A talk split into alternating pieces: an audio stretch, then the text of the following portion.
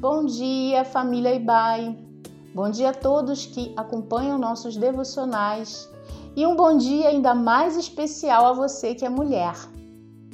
Aqui é Renata Carvalho e você está escutando o devocional diário da Igreja Batista Avenida dos Estados, em Curitiba, Paraná. Hoje, dia 8 de março de 2021, comemora-se o Dia Internacional da Mulher.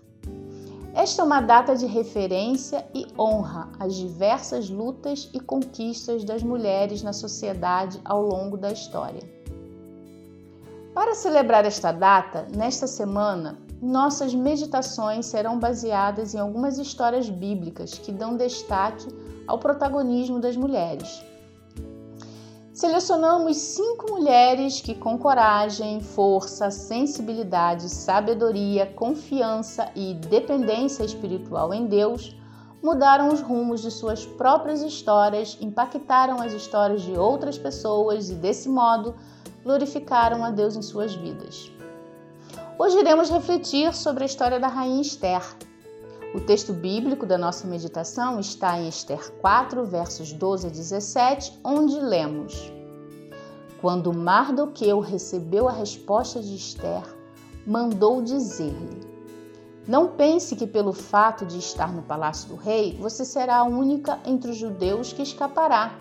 Pois se você ficar calada nesta hora, socorro e livramento surgirão de outra parte para os judeus, mas você e a família do seu pai morrerão. Quem sabe se não foi para um momento como este que você chegou à posição de rainha? Então Esther mandou esta resposta a Mardoqueu: Vá reunir todos os judeus que estão em Suzã e jejuem em meu favor. Não comam nem beba durante três dias e três noites. Eu e minhas criadas jejuaremos como vocês. Depois disso, irei ao rei, ainda que seja contra a lei se eu tiver que morrer, morrerei. Mardoqueu retirou-se e cumpriu todas as instruções de Esther. Esther era uma moça judia e órfã que havia sido criada pelo seu tio Mardoqueu. Depois de participar de um processo seletivo que lembra uma espécie de concurso de beleza, ela acabou se destacando entre as muitas outras moças belas da sua cidade e foi escolhida para assumir o trono como a rainha ao lado do rei Xerxes da Pérsia. Passado algum tempo, o rei nomeou um homem chamado Amã como seu principal ministro. Amã era um homem ganancioso, sem escrúpulo, e ele acabou entrando em conflito político com Mardoqueu, tio da Esther, e armou então um plano não somente vingar-se, mas também eliminar todo o povo judeu que na época estava sob o domínio da Pérsia.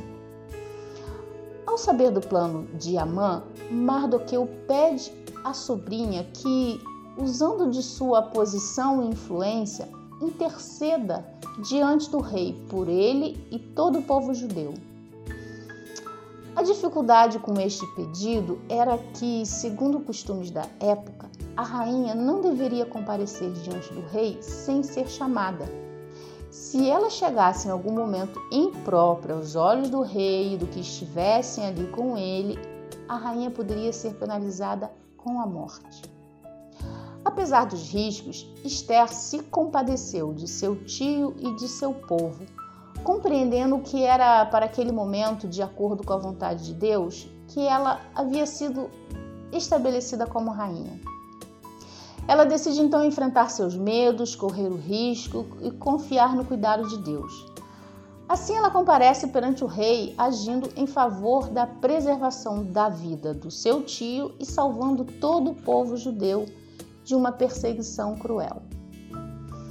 Esther nos deixa diversas lições a de coragem, a de serviço, de altruísmo, de fé e confiança em Deus, demonstrados por meio do jejum, de sensibilidade e sabedoria feminina, de paciência, não agindo impulsivamente, mas antes reservando um tempo para a oração. Assim como Esther, muitas vezes somos colocados em posições importantes, não simplesmente por mérito nosso, mas porque Deus deseja fazer algo na vida de alguém através da nossa vida. A nossa condição de gênero em ser mulher deve ser entendida como um privilégio e jamais como algo a ser lamentado. Agora, seja você mulher ou homem, compreenda que a sua vida tem propósito e que, uma vez realizados adequadamente, glorificam a Deus e abençoam vidas. Veja-se sempre como alguém que é escolhido para estar onde Deus nos colocou, não só para o seu próprio bem, mas para o bem de muitos.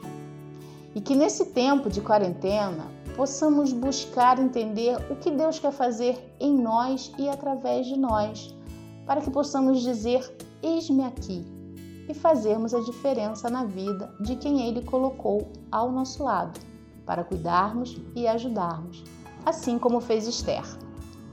Que Deus abençoe a todos e para você, mulher, um dia ainda mais abençoado na presença de Deus.